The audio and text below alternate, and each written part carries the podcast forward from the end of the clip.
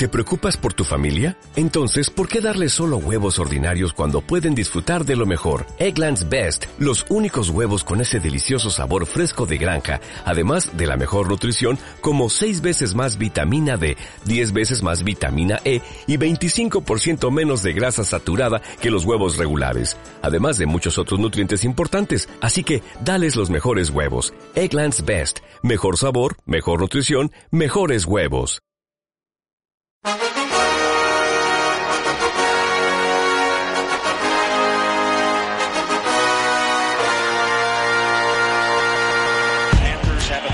Here comes pressure, and they've gotten to him. The ball is out in the end zone, and it's recovered by Malik Jackson for the touchdown. Hit hard down the line. Diving stop by Prado.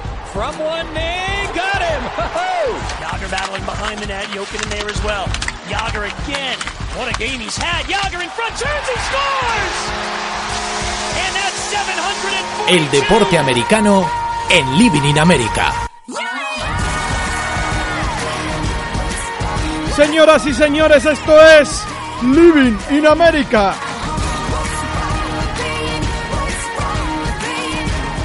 Marco Chomón, muy buenas.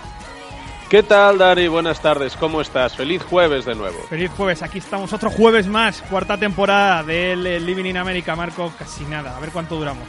Es de las mejores cosas que pasa los jueves, hay que ser serios. Es decir, los, los jueves tienen cosas positivas, pero en otro nivel está Living in America. Y sobre todo porque contamos aquí nuestro fin de semana a nosotros mismos y a los oyentes que sepan de nuestra vida privada.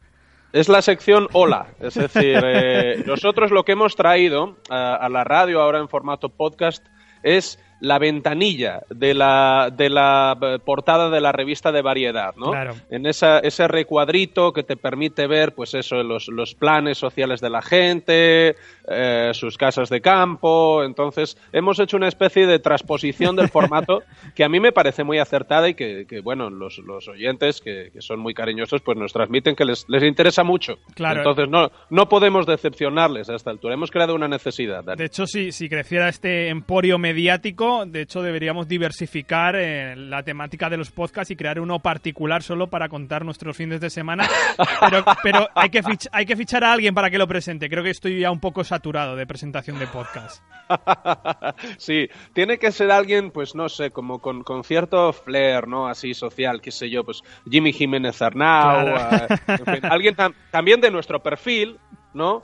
Pero, pero bueno, con un poco más de, de la crónica, crónica social, que se ha llamado siempre, eh, antes de que, de que pasásemos a hablar de órganos internos del corazón. Exacto. Vamos a lo deportivo. Hemos hablado estas semanas de los playoffs de la NCAA. Fue este fin de semana pasado la Final Four entre, bueno, llegaron a la final North Carolina y Gonzaga, esta universidad pequeñita en el estado de Washington. Victoria para North Carolina, Chomón, que se ha eh, redimido de esa derrota en el último segundo sobre la bocina el año pasado frente a Villanova.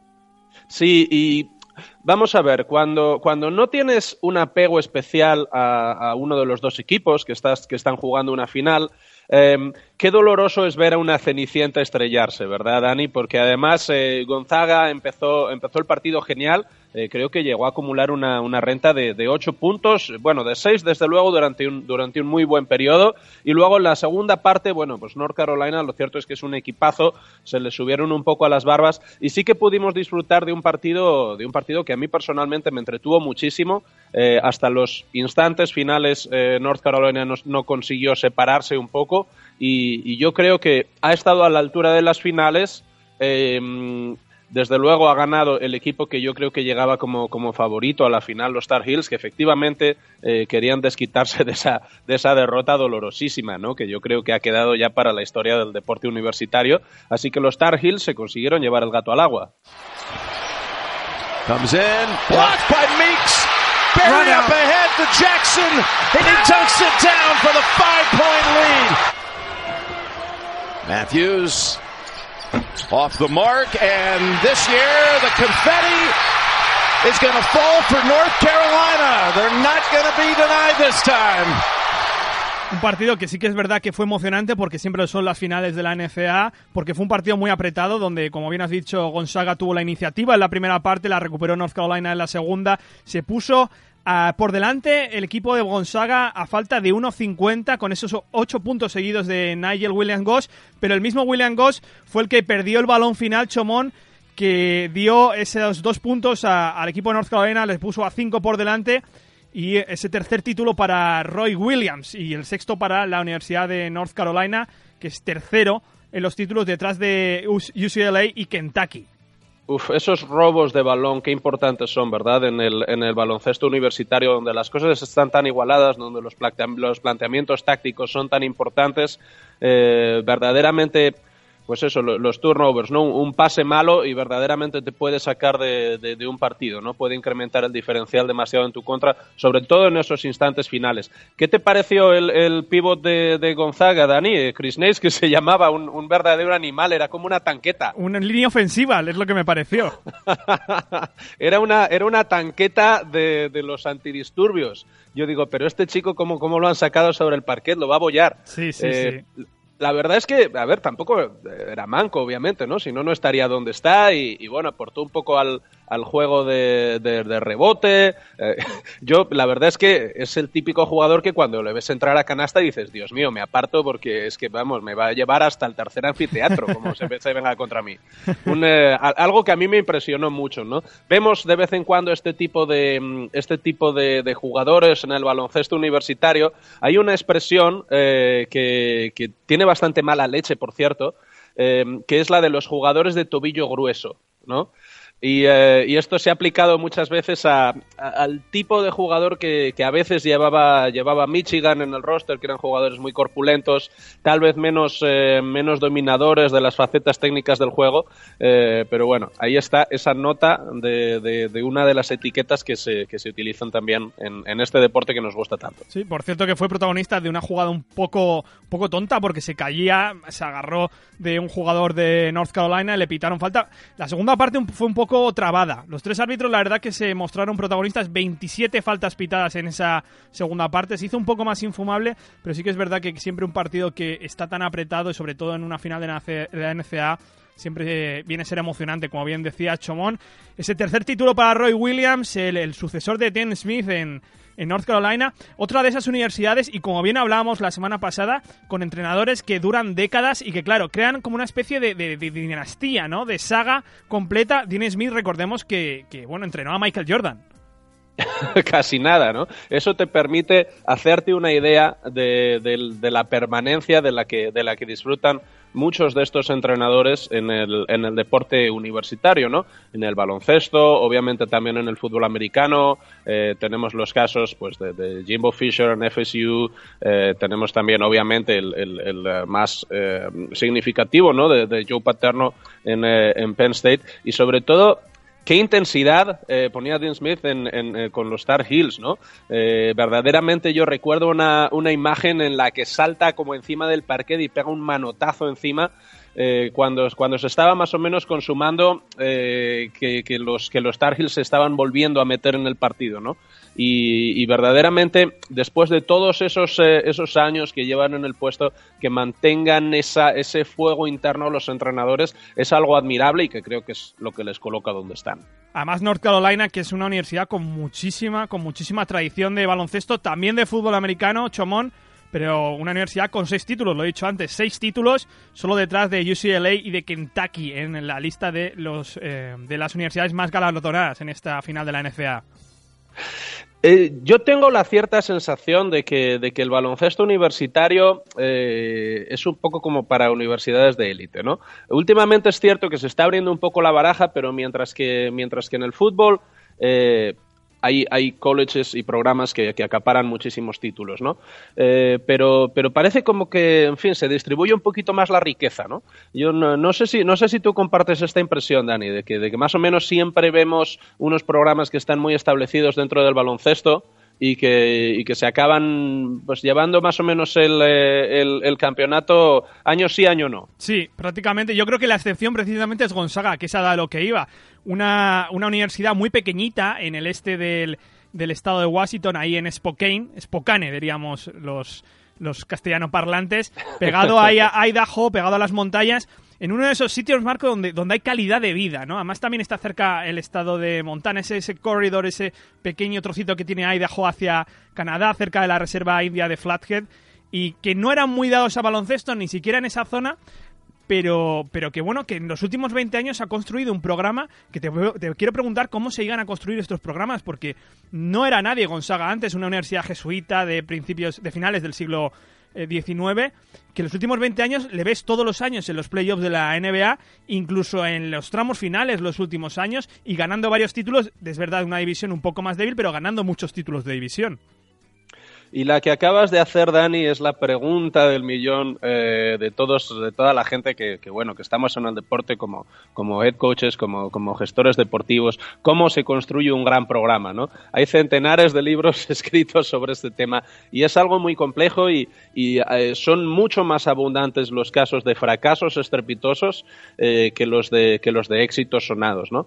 Pero sí es cierto que cada cierto tiempo eh, vivimos eh, un, episodio de un equipo que anteriormente no estaba al nivel de la competición y que al menos durante varios años se consigue mantener ahí, ¿no? Eh, es, por ejemplo, un ejemplo que me viene a la cabeza, el de, el de TCU, Texas Christian University, una universidad también muy pequeña que hace eh, pues unos cuantos años no pintaba absolutamente nada en el panorama del, del, deporte universitario en Texas, en el fútbol, que además hay tantos colleges a un, a un nivel tan alto, y que pues durante tres, cuatro temporadas casi de manera consecutiva vivió en el top 5.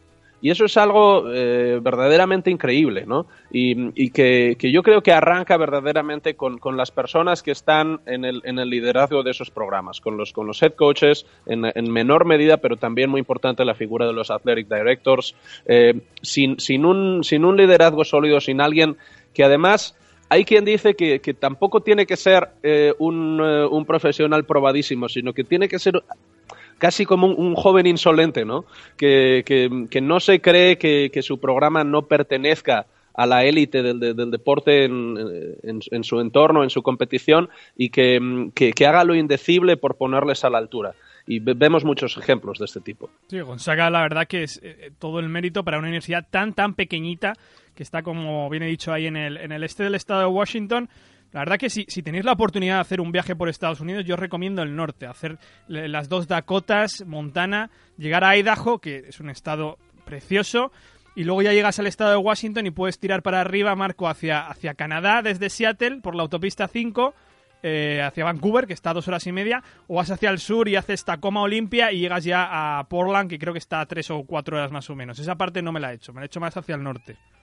Yo el norte, fíjate, lo, lo, conozco poco, ¿no? Conozco bastante bien el Midwest, obviamente, porque es donde, donde he vivido y también pues he estado en viajes por la costa oeste, ¿no? Por el, por el, eh, el, sudeste de Estados Unidos. El norte es algo que, que tengo pendiente y que, que, francamente, pues también tengo muchísimas ganas de, de, conocer, ¿no? Vamos a, yo no sé si podremos escuchar durante, durante el podcast el This Land is My Land, This Land is Your Land, que nos está quedando como muy, muy apropiado, ¿no? Vamos, Para a, esta... vamos a entonarlo por aquí, por aquí debajo, vamos a ponerlo por aquí debajo. This land is your land and this land is my land. Qué bueno, qué bueno. Verdaderamente, bueno, pues es un, un, un país eh, inabarcable. Eh, hay, hay, una cosa muy, eh, muy mm, curiosa sobre, sobre Idaho que, que está eh, pues justo, en fin, eh, por ubicarles, ¿no? Es decir, Washington tiene costa, el siguiente estado hacia el, hacia el interior es, es Idaho, que hay una, hay una colonia bastante significativa de, de, gente de ascendencia vasca. Ah, sí, es verdad. Yo he leído esos artículos, en, he leído algún otro en Colorado y en Idaho.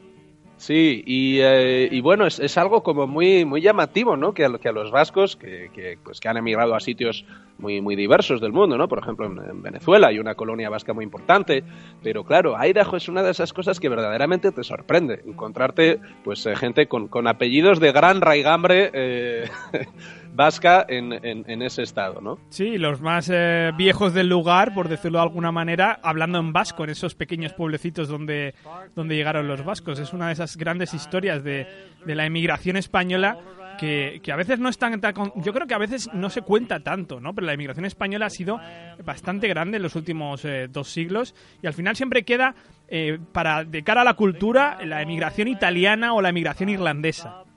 Sí, bueno, pues porque nosotros no sabemos contar nuestras propias historias, ¿no? y no sabemos venderlas también pero, pero efectivamente, vamos, si, si, España ha producido algo en los últimos dos siglos ha sido inmigrantes, eh, por, por los motivos no siempre más acertados, ¿no? Eh, pero, pero lo cierto es que, bueno, tenemos, tenemos la suerte de, tener gente que, que, vive en, todas, las, todas las latitudes imaginables del mundo y que, que siempre es más o menos agradable, ¿no? Cuando estás en un, en un, eh, en un sitio totalmente insospechado, pues encontrarte alguien que, que aunque ya él no hable eh, español como lo, como lo puede hablar alguien que, que, ha nacido pues en cualquier país hispanoparlante, pues lo chapurrea porque se lo, se lo oía hablar a sus abuelos o este tipo de historias que, que son, son siempre emocionantes. Vamos a un deporte de migrantes. Good evening, ladies and gentlemen, boys and girls. Welcome to Fenway Park for tonight's game between the New York Yankees.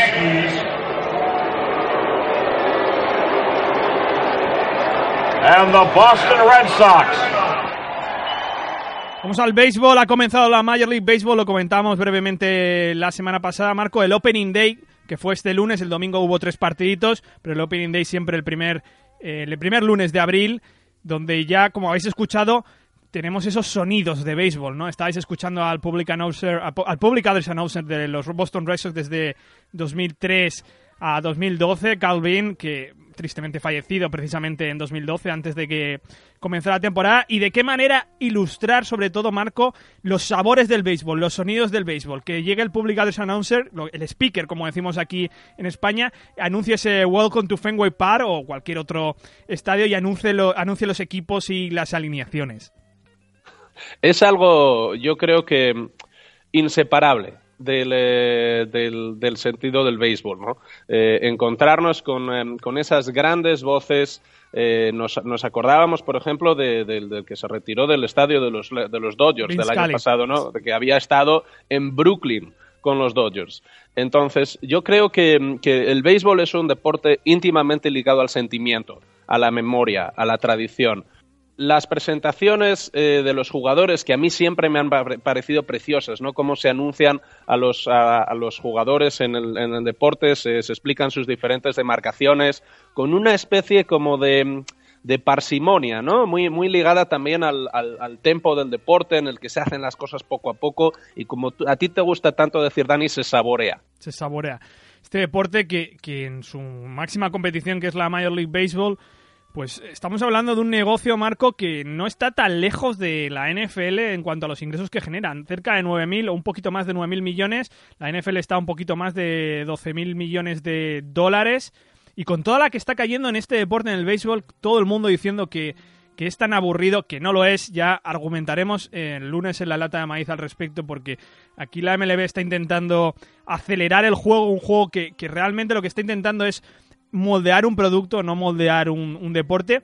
Y con esas nuevas generaciones en Estados Unidos, que hasta tal punto yo me acuerdo ver una encuesta que, los chavales de 15 años y las chicas de 15 años jugaban más al fútbol europeo y se interesaban más por el juego europeo que por el juego de la pelota.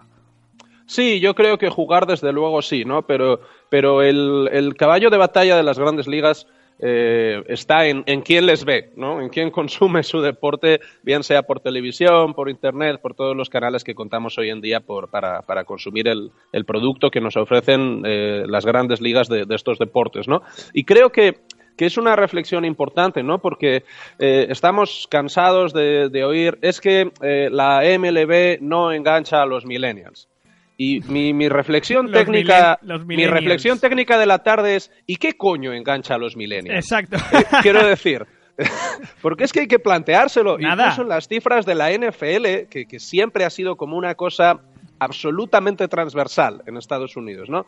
Pues muy ligado a un público eh, varones, blancos, trabajadores, sí, pero también lo ven el resto de estratos sociales y ni siquiera eso, ni siquiera les interesa ya. Yo creo que, verdaderamente, pues, pues no lo sé, hay una especie de, de, cisma intergeneracional insalvable en el que, en el que estamos, eh, estamos sumidos, ¿no? Y, y, también eso explica que ahora en España nos encontremos con canales que nos retransmiten esta chorrada de los esports que a mí que no me vacilen, pero es que eso es ver, ver a gente jugar a videojuegos. Eso no tiene nada de deporte. No, se ha puesto de moda, sí. Sí, entonces, eh, no sé si es a lo que vamos, eh, pero yo desde luego me bajo antes de llegar allí. ¿Qué coño, le, eh, ¿Qué coño le interesa a los millennials? Vamos a marcar esa, esa frase. De hecho, sí, es, mi reflexión técnica. No, no, del, es del que día. contundente, contundente y absolutamente clara, porque realmente eh, esta, la verdad que no quiero hablar un poco como abuelo cebolleta ahora mismo, con, con algún toque de cuñado, pero Sí. ciertamente, con, pero ciertamente es verdad que la, la- la atención, la concentración hoy en día es complicada. De hecho, por ejemplo, la NFL lo sabe, intenta colgar los highlights lo más rápido posible en Twitter porque sabe que, que no hay atención dentro de los partidos. Un chaval está distraído con la pantalla de- del iPad o la pantalla de, de- del teléfono móvil y los partidos ya no se ven de forma de forma lineal, de forma lineal, sino que eh, lo que interesa son los highlights, el resumen, lo, lo corto, lo- lo- el atajo. Es eso, ¿no? Y yo creo que por eso ha cambiado también eh, un poco la manera en la que las ligas eh, nos ofrecen nos ofrecen sus contenidos. Eh, mm, como tú, tú señalas, cada vez eh, em, casi como que se difunden más los highlights, ¿no? Los mejores momentos de, eh, del partido de ayer, porque eh, como todo el mundo tiene tanta prisa, no sé muy bien por llegar a dónde, y ya vamos a, abandonar un poco el, el tono de, de abuelo riña una nube, eh, porque puede resultar al final casi cómico, tenemos esta manera compulsiva de, de- de consumir las cosas. ¿no? De, voy a ver los 30 mejores segundos del partido de ayer, voy a ver las mejores jugadas eh, de la carrera de no sé quién. Y al final vivimos en una especie de, esquema en el que no tenemos más de dos minutos para nada, pero bueno, es más o menos en, en lo que estamos ahora. Pero la historia es que el tiempo siempre ha estado ahí. Ya entrando un poco en, en el área filosófica, el tiempo siempre ha estado ahí. Ahora de repente no sé en qué lo empleamos. Pues eh, es una gran pregunta. Es decir, ¿en qué, la, la siguiente sería ¿en qué emplean el, el- el tiempo los millennials? ¿no? Ya. No, pero de cara sobre todo al béisbol, el- lo que me estoy dando cuenta es que precisamente intentan moldear el béisbol hacia eso. Y es que es un deporte que no requiere. Es un deporte que requiere atención. Es un deporte como, como una disciplina que requiere atención, que requiere aprendizaje y que, que es complicado eh, acortarlo o acelerarlo y ofrecerlo en un formato píldora como pretende la, MLB. Son cosas que tampoco estoy diciendo que no tenga que evolucionar el deporte y no se le tengan que cambiar las reglas, pero el, el adaptarlo a un producto, no adaptarlo a lo que es un juego, me parece un gran error que está cometiendo Ron Manfred, el comisionado de la MLB, y que está cometiendo la MLB en sí, el intentar entrar por el aro de lo que es el marketing, yo creo. Eh, yo creo que es que es esta gente que, que viene un poco de otros entornos, ¿no? En los que, en los que yo no sé si se, si se pone un gran énfasis en, eh, en- en- no sé si en valores tradicionales o, o al menos en, el, en la relación afectiva entre un cliente y el, y el producto que consume. No sé si verdaderamente esa, esa relación existe en otras áreas de la vida, ¿no? Pero está muy claro que en el deporte sí. Eh, por tanto, pues estos esquemas eh, que, que tal vez en otros, eh, en otros productos, en otros mercados puedan, puedan funcionar, los eh, que, que- que lo hagan de una manera más o menos clara en el deporte, a mí siempre me ha parecido un poco más cuestionable. Pero est- empezamos a entrar ya en territorio Pepe Rodríguez, ¿eh? Sí, sí, es sí. decir, Habría que llamarla. Además, además estás hablando en términos de, de mercado, precisamente. Estás hablando de producto y cliente. No estamos Sí, hablando sí, de sí, aficionado porque- deporte. No, claro, pero bueno, yo lo, lo- he utilizado de manera consciente, ¿no? Sí, sí, Para- sí, porque creo que creo que es como, como se plantean las cosas eh, las ligas, las franquicias cuando tienen un, un CEO, ¿no? En vez de en vez de un director deportivo, ellos tienen un producto, quieren que se consuma, quieren que tal y, y- y tal vez ignoran estas relaciones sentimentales. Lo que hablábamos un poco la semana pasada, ¿no? De ese de ese tío de de cincuenta y tantos palos de, de Brooklyn que tiene su abono eh, ya de la tercera generación y que, que ha estado poniendo su culo en el, en el mismo asiento durante décadas. A mí me parece que eso tiene un valor per se. No sé si, si, si el resto de gente lo comparte o no. Bueno, señores, nos vamos a, a marchar la semana que viene. La semana que viene no vamos a tener Living in America. La semana que viene es Semana Santa. Estamos de procesión, Exacto. claro. Tenemos una tradición en estas cuatro temporadas de Living in America de no hacer programa en Semana Santa. Claro que los tres años anteriores estábamos en Onda Cero y era por eh, era mandatorio, era por obligación que no, Claro. que no apareceríamos por allí. Porque ponen marchas militares y, y las, eh, la salve rociera y este tipo de cosas. Es normal. Y es además, normal. además nosotros somos muy de celebrarlo. Tú te vas a, a Burgos y yo hago mi propia Semana Santa pagana, a mi propio estilo. Así Yo que- no, yo, yo profundamente religiosa, es decir, yo, yo voy, voy a ver todos los pasos de Burgos, eh, las, las marchas de las, de las eh, compañías de música. En Burgos no se llevan muchos pasos a hombros, solo, solo hay uno, que es el de la, de la archicofradía, Eh, pero, pero bueno, también es emocionante, ¿no? Eh, hay, que, hay que reclamar un poco los, eh, los, los, sabores y las esencias también de la Semana Santa castellana y, eh, y vamos ahí a, a, disfrutarlo, esa gran tierra que es Burgos, que, que, invitamos a todo el mundo a que vaya a visitar. Bueno, la procesión que haces tú en Semana Santa todos los años es la de la Torrija. Esa no falla. Esa no nos Esa falla. verdaderamente es, es una de las que, de las que eh, en las que pongo verdadero fervor Sí. eh, religioso. Y en ¿no? tu el- Instagram, en, tu Instagram, todos los años en, ahí en- tenemos. en la- buscar, buscar la, la torrija perdida, ¿no? El, ese, ese, ese gran elemento que nos queda, que nos liga, a- nos liga a la eternidad, la torrija. es Eso algo es. que nos, nos hace trascender. Eso es. Volveremos dentro de dos semanas hablando de la, de la NHL. Van a comenzar eh, los playoffs, donde además vamos a tener cuatro equipos canadienses, algo que no veíamos desde hace varias temporadas, para que eh, la nación donde, donde nació el hockey recupere ese cetro de la Stanley Cup que no ganan Chomón desde el año 93, desde los eh, populares Montreal Canadiens, que es el equipo más eh, laureado de esta NHL. Y yo creo que no deja de ser una especie de justicia divina eh, que, Canadá logre imponerse a, Estados Unidos en la, en la NHL, ahora que todo está en Estados Unidos como está, ¿no? Y, eh, y yo creo que, que, bueno, esta, esta imagen que vimos hace unas semanas de, de Justin Trudeau, del primer ministro de Canadá, resistiendo esa especie de saludo extraño que hace Donald Trump, en la cual te, intenta arrancar el brazo. Sí, pero Eh, desde yo- arriba, ¿no? Te coge la mano desde arriba y te la, te la arranca, te intenta es arrancar. muy raro eso que intenta hacer ese hombre. Pues bueno, eh, Trudeau lo resistió muy bien y yo creo que lo, lo más adecuado es que esta temporada culmine con el éxito de un equipo canadiense en la NHL. Muy fans de Trudeau somos aquí. Sí, sí, sí. Muy fans. Pe- Pero de su etapa de ahora, yo personalmente de la suya de modelo de calzoncillos me parece completamente irrelevante. A- Pero aclaramos, es- sí. deja claro la capacidad de la gente para reinventarse, ¿no? Es decir, es falso que tú no puedas hacer varias cosas en tu vida. Pri- primero puedes ser eh, modelo de calzoncillos, luego boxeador y luego primer ministro. Y aquí no pasa nada. Exacto, bueno, si eres canadiense, si eres eh, estadounidense Sí. es un poco más complicado. Bueno, bueno. Sabemos quién está. Bueno, Marco, nos vemos en dos semanas. Un abrazo. Disfrutad mucho de estas vacaciones. Chao. Y a vosotros, ahí estaremos dentro de dos semanas, todos los jueves. No dejéis de creer. Don't stop believing.